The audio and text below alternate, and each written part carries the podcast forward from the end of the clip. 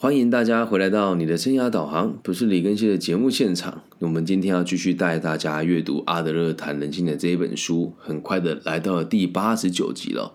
那我们今天的题目啊，叫做呃，来到第九十集了，是来到第九十集了。我们的题目叫做用彼此的心去倾听哦，用彼此的心去倾听。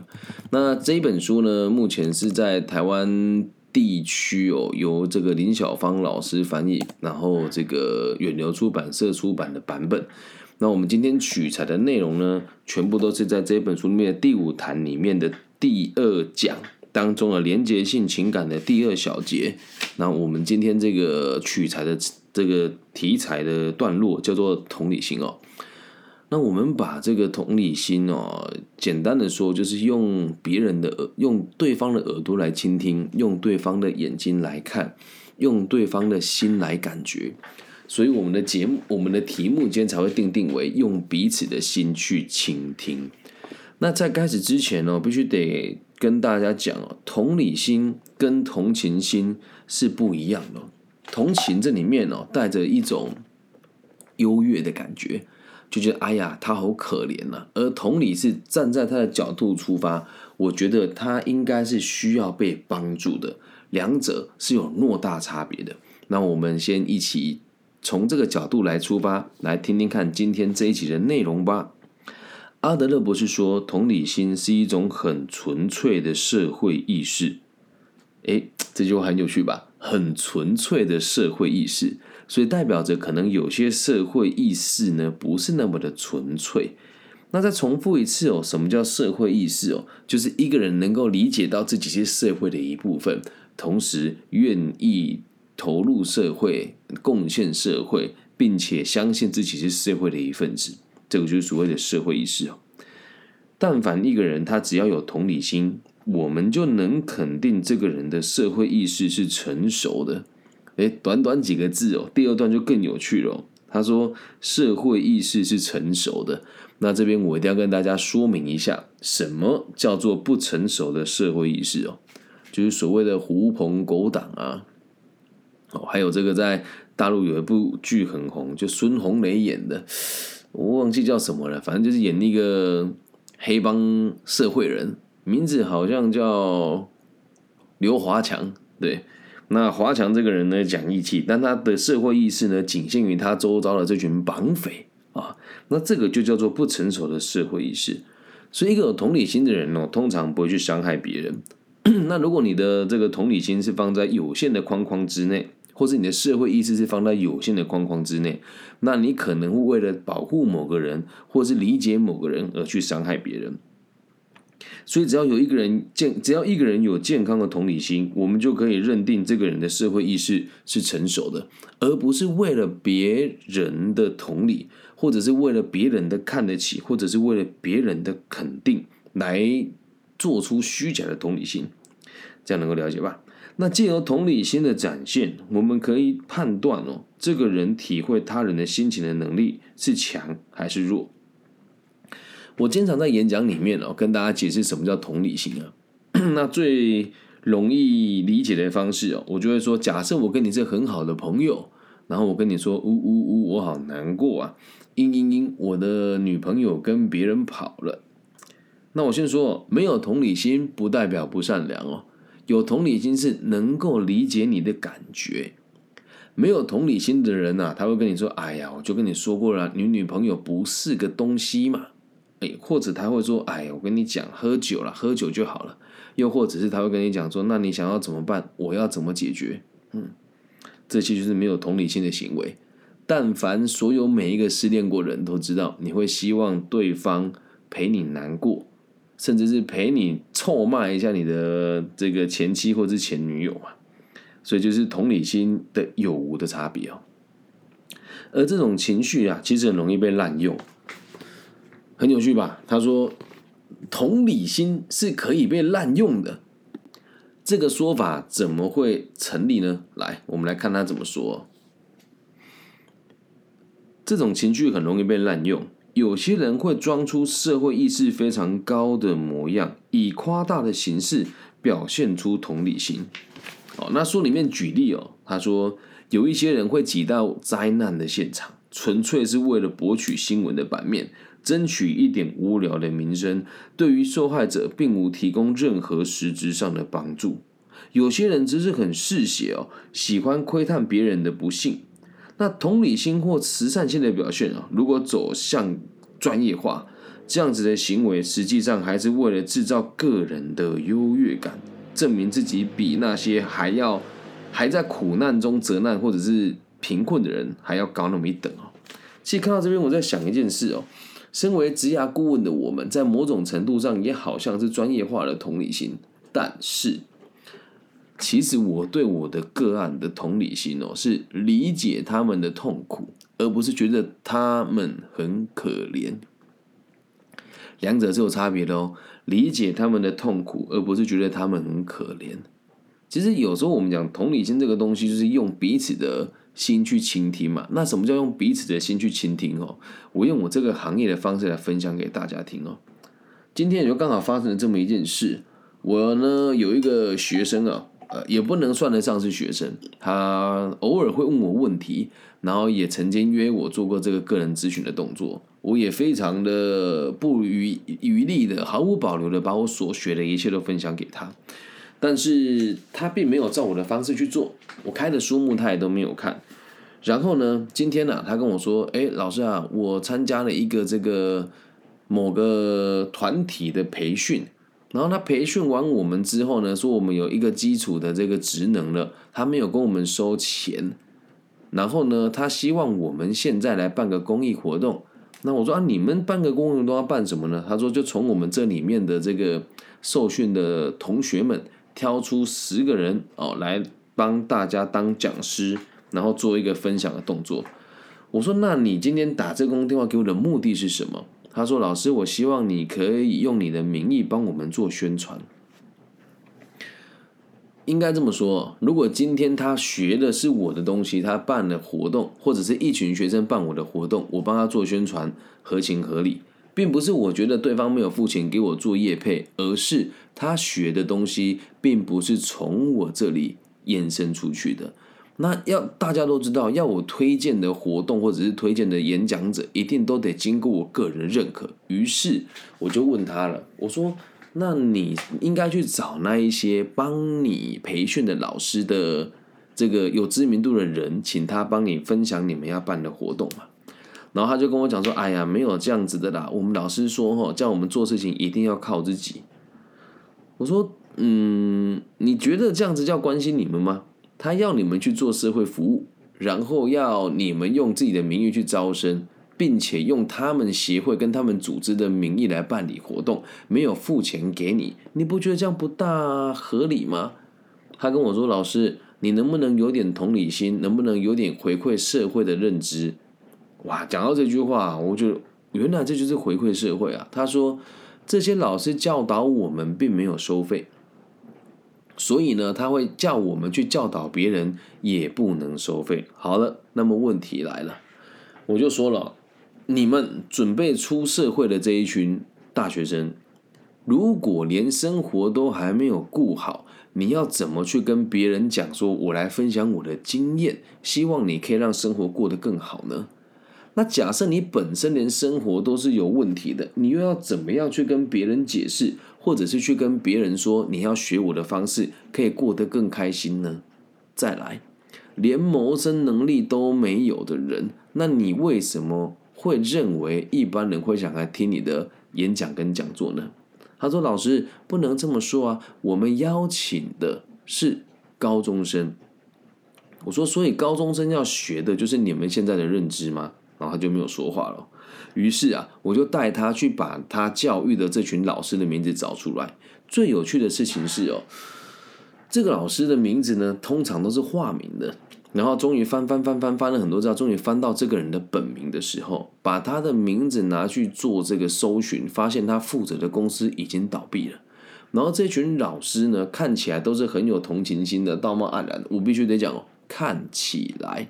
所以在我的世界观察。我认为他们不是真的发自内心的关心学生，然后我就说：“你去上这个课不用钱嘛？”他说：“对啊，不用钱。”我说，所以每个人上都不用钱吗？他说没有，其他人上是要钱的。我说其他人是谁？他说出了社会以后的人。我说那收费贵不贵？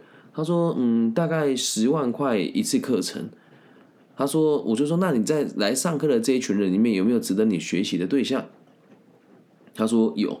我说那这个人的名字叫什么？在什么单位？于是他跟我讲了这个人某个人的名字、某个单位之后。我不是看不起别人哦，就是我看了之后说，哎，这就是某个上市贵公司的基层管理工作者，那他们的年薪大概在八十万到九十万左右。我就跟他讲说，那你觉得这样子的人来学习这些东西，他的目的是什么呢？那这个八九十万收入的朋友，年纪大概大我五岁左右。他说：“老师，你不要什么事都往前看，好不好？”我说，就是因为能够站在你的角度去思考，我才会建议你要往前看。他说，我们老师他们都说不要太在意金钱，要回馈社会，这个就不叫同理心诶。他对这群孩子是完全没有同理心的。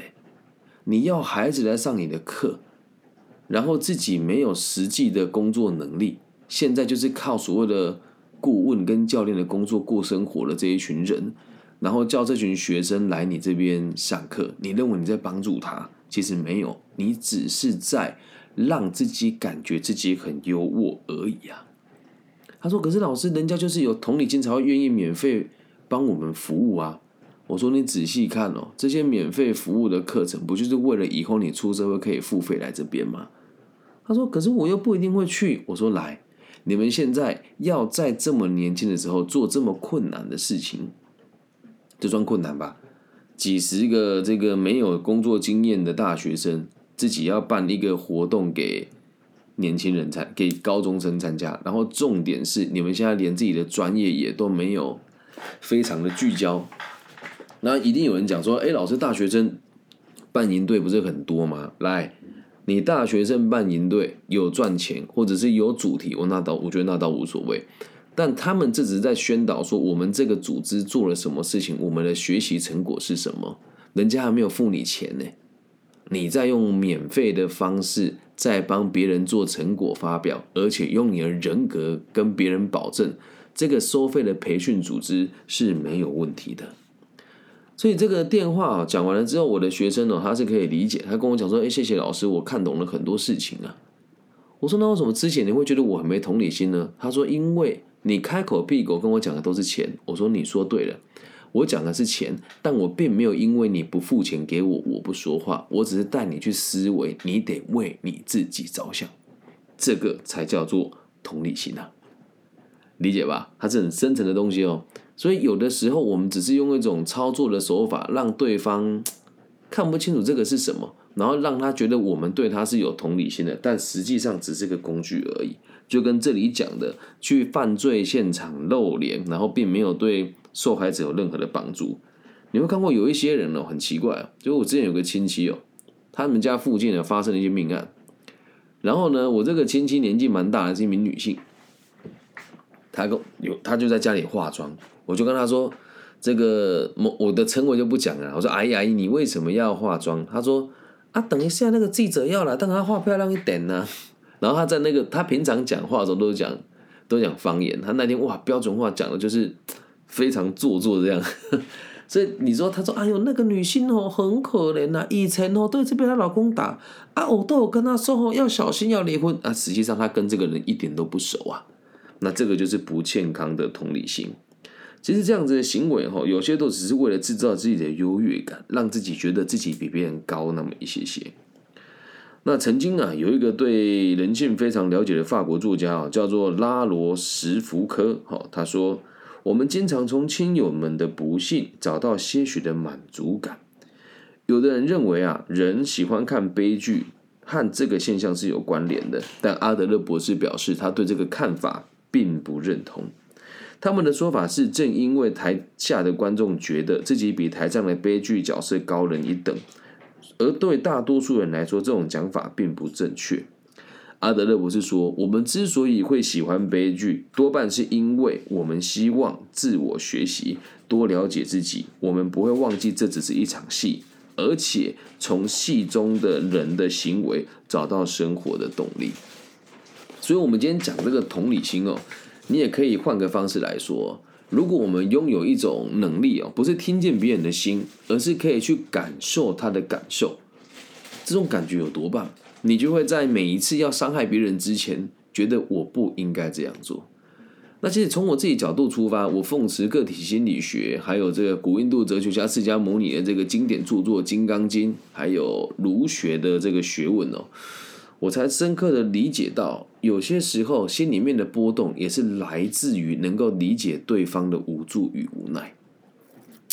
其实常常有的人会说李更新你太自以为是了，可是从我的角度出发，就是因为我可以从你的。世界去理解到你在为某些事情付出的时候，其实你心里面也是抗拒的。只是过去大家都一直这么认同某个团体，而你也只能选择认同。那如果你选择了否定的这个群体，好像是否定了自己的全部一样。因此，在这样子的角度当中，现在的我说话就会越来越柔和，然后也比较不会去要求别人想要怎么做，或者是希望别人跟我一样。那这边偷偷跟大家打个小广告，还有分享一下自己最近的处境吧。我的协会最近想要办一个这个奖学金哦，因为以往都是我自己一个人补贴这些生活跟家庭上有需要辅助的朋友们。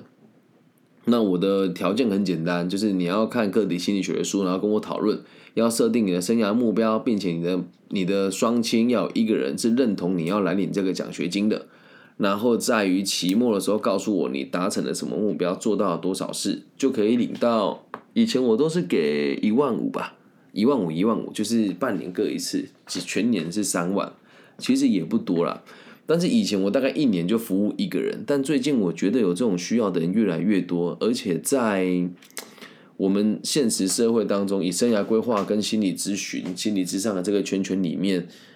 真的，我认为和我方向不同的人越来越多。大部分人做教育跟做辅导的目的，也都是为了满足自己的优越的同理心。有的心，有的咨询师跟有的有的像我们这种咨询或者咨商师啊，会一直往那个人的痛点戳，然后在跟别人分享个案故事的时候，会站在很专业的角度，然后一点同理心都没有去讨论一个人的立场。我个人认为，这都是非常背离现实的。那很多人在办演讲的时候，或者是办活动的时候，更在意的是成果跟大家看到了这个团体，而不是站在呃帮助学生的这个立场之上。那因此，我觉得就连这样子的团体都有很多人愿意赞助他们，那么有没有人愿意赞助我呢？于是我就在网络上写了一个这个奖学金的需求嘛，然后说也好笑，就我写了之后。我本来的认为是，可能我讲的不清楚啦。我说我想要找人家合作，其实金额也不高，就十二万台币而已，啊，就十二万台币。我只是想要做四个学生，啊啊，做四个学生之后，我想要募二十万台币，因为还有一些成本嘛。然后说真的啊，也是因为拥有良好的同理心，才觉得不需要发怒，也觉得不需要丢脸哦。我跟很多我周遭的企业主或者是企业中高阶讲说，我想要跟你们一起办那个奖学金的时候，大家的回复都很有趣。我可以小额赞助，但是就是就是没有打算用这个全民赞助或者是捐钱做这个节税的动作了。然后我就就在认为说，所以在你们眼中，你这个小额一次就是两千两千，是真的觉得看不起我？还是觉得你们对这个议题没有兴趣呢？但没有生气哦。为什么？能够理解他们的感受嘛？因为他们也认为赞助你这个小协会的这个名名头没有那么的大。有些人是因为家里有一些连带关系，在上市贵公司的中高阶，所以他们会资助这些协会很多金钱。其实我也知道。那反过来讲，要我李庚希自己一年掏个十五六万出来，其实我只要不参加福伦社，我也是掏得出来的。但我还没有找福伦社的社员们去募款呢，因为大家都说大家要做慈善、做公益嘛。然后我也知道每个人都把钱花在什么地方。那大家都说对青年的职涯非常的这个重视，可是总是到头来都只有我一个人在付出跟募款嘛。那我就在想一件事情是，哎，我进步很多喽。这次我跟那么多人开口，然后这么多人拒绝我，或是讲难听一点，就拿一两千块打发我的，真的也不在少数了哦。然后我就在想一件事，就是我我比如说像我们朋友聚会去吃一顿饭就几万块了，你也都愿意花，我都觉得这个钱可以不用花，但是可以理解他们的世界是李庚希，你也不是不赚钱，又或者是李庚希，你不要搞这种不赚钱的生意，又或者是你明明知道其他人的协会怎么做，你为什么要去接人家这个长拔？我也都能够理解，很多人其实也是为我好的，所以我并没有生气哦。然后也跟大家分享一个，就是从也不要讲慈悲跟怜悯啊，就是一种无条件的付出跟同理这个世界所得到的正面回馈。那这件事情到现在还没有得到一个结论，但我想要先跟大家分享哦。就在几年前呢，台湾的这个升学的制度变得很奇怪，呃，听众全世界都有，我跟大家解释一下，在台湾如果你要考大学的话呢，你在高中的成绩啊，它会有一个奇怪的平衡方式。平衡完之后呢，它有一条线，只要符合这一条线，你就可以去报考某一些学校。而报考学校，你要写读书计划跟自传。可是呢，在我们台湾的高中哦，我这个不是针对哪个辅导室哦，是针对全部的辅导老师哦。大家在教学生写备审资料的时候，通常不会去教他们翻这个学系的课程跟教学目标，也不会教他们写读书计划。更不会告诉他们每一个科系都要独立出来写一份自传，甚至有些老师更不专业的，还会要求学生们做封面。在台湾这个升学制度已经都是用电子档案上传的，所以根本就不需要做纸本的封面了。所以我就觉得哇，这群孩子好可怜呐。于是，在三年前我就开始免费的帮台湾的高中生做这个备审资料的咨询。老实说了。我服务过很多权贵的儿女跟公子，从来没有一个人的爸爸妈妈付钱给我过。我心里面其实也是 怎么说呢，并不是觉得难过，或者觉得哎呀做白工，而是当爸爸妈妈的你们怎么了？你们愿意帮他们花钱买 iPhone，然后你们也透过他找到，也知道他们透过了某个老师李庚希，孩子的成绩更进步了，一句谢谢都没有。所以在两三年前，我心情是很负面的。那直到今年哦，今年我本来打算这个专案，我就不打算执行了。的原因是因为我真的没有那么多时间，然后我又想要把这个协会重新中整一下，就于是没有大张旗鼓的去宣传。这时候突然有个女孩子跟我说，她需要我这个协助。来，在这个时间点，台湾有一个特殊的管道叫特殊选材，就是你不需要考任何的考试，只要你符合他的身份资格去推甄，然后对方觉得你可以，就可以直接免试入学的一个学制。他说：“我想要找你帮我看备审资料。”我先是讶异哦，我说：“一，你会知道这种特殊选材管道的人，就代表你的心态是投机的。”哦，然后二，你会知道我一定是有人介绍你来，他才跟我说，哦，对，我的哥哥曾经接受过你的帮助，我对他哥哥好像有点印象啊，但是人都是这个样子哦，这也不是说要去否定某些人呐，除了这个伟轩，清大的伟轩跟这个子轩之外，基本上我辅导他们升学成功之后的每个学生，没有任何一个人和我保持联络。甚至连放榜都不会告诉我，那你说现在也是觉得有同理心，就觉得啊，反正就是个免费的老师啊，他看起来不缺钱呐，然后人也不错啊，所以跟他一起混，好像好像他也不大需要我们的关注跟我们的关怀嘛。结果他这个学生来找我的时候，因为工作比较忙，而且我真的没有办法再挑出时间来，我就跟他约在我们 EMBA 的会客室哦。其实原本心里面还是有有有一些优越的感觉，说啊，让这些高中生知道，老师我不收费也是因为我经济能力还可以。就没有想到小丑是我自己啊，对方的爸爸是 企业高级，而且在经济能力上比我好很多很多很多很多很多。那他来找我讨论完之后，因为这个这个小女生蛮聪明的，然后也他哥哥也有跟他分享我之前怎么教他，所以他的备审资料变化性不大。然后他就跟我约说，在十二月想要再约我做一次线上，哎，要要约我做一次面试的这个这个训训练然后跟这个模拟面试。然后我也真的是很认真在看我的时间哦。然后看着看着的时候，他跟我讲说，我爸爸对你的基金会、对你的协会所办的奖学金很有兴趣，然后可是他想要了解更多一些些。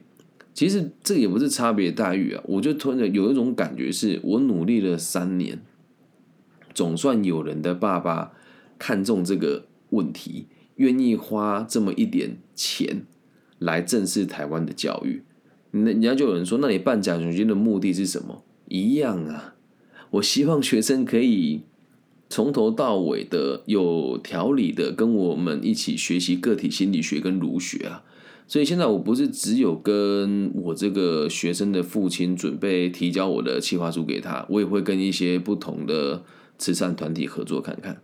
那如果你自己、你们公司本身有打算要做社会企业，然后有一点闲钱，或者是您本身的经济能力是可以的，我的做法很简单呐，就是把他们带在身边，然后带他们一起把个体心理学的内容读一读，然后每半年设定一次目标，然后来检核目标的这个。结果如何，并且让他学生的家长能够认同他做这件事，都做到了。在那一在每年的一月底跟七月底，我就会发放一万五千块的奖学金给他。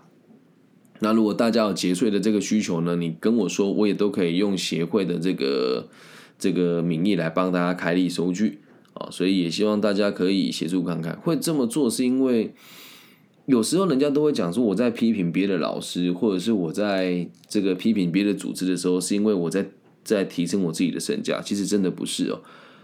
我在每一次的就业辅导，或者是这种中低收入户啊，或者是所谓的飞行少年的这个辅导过程当中，我都可以很清楚且深刻的感受到，周遭有多少败坏他们的老师存在。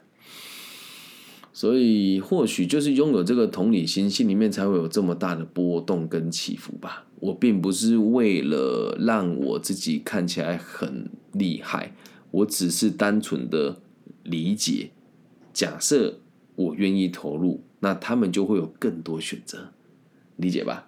那最后用这个故事跟大家做结尾哦，希望我们的节目能够让大家喜欢。你也有没有曾经试过用你最柔软的心？去站在对方的立场，倾听对方的想法呢？如果你做得到，你就会发现天下没有困难的事情。那假设你很常对别人发脾气，或者是总是用这种比较攻击性的方式来操控别人，或者是沟通的话，试着拿出你的同理心，释放你的善意，会让你周遭的人过得更开心一点。最后提醒大家，没有同理心的人，终究会被自己反噬。那有同理心的人呢？你要记住一个一件事哦，既然能够理解别人，那我们就多付出一点。否则，如果你会说我都对他那么好了，他怎么对我那么烂？这就不叫同理心了，这个就变成是有目的的给予与奉献。以上就是这一集全部的内容，希望大家喜欢。那如果你也愿意的话。发挥你的同理心，跟我说一声加油，或者是跟我说一声感谢你今年的这个付出，给我一点小的赞助，大的赞助也都可以的，或者是你想要赞助我的奖学金，你也可以跟我说。OK，感谢大家今天的收听，也希望我们节目的存在可以带给这个世界更多安定的可能性。我爱你们，大家晚安，拜拜。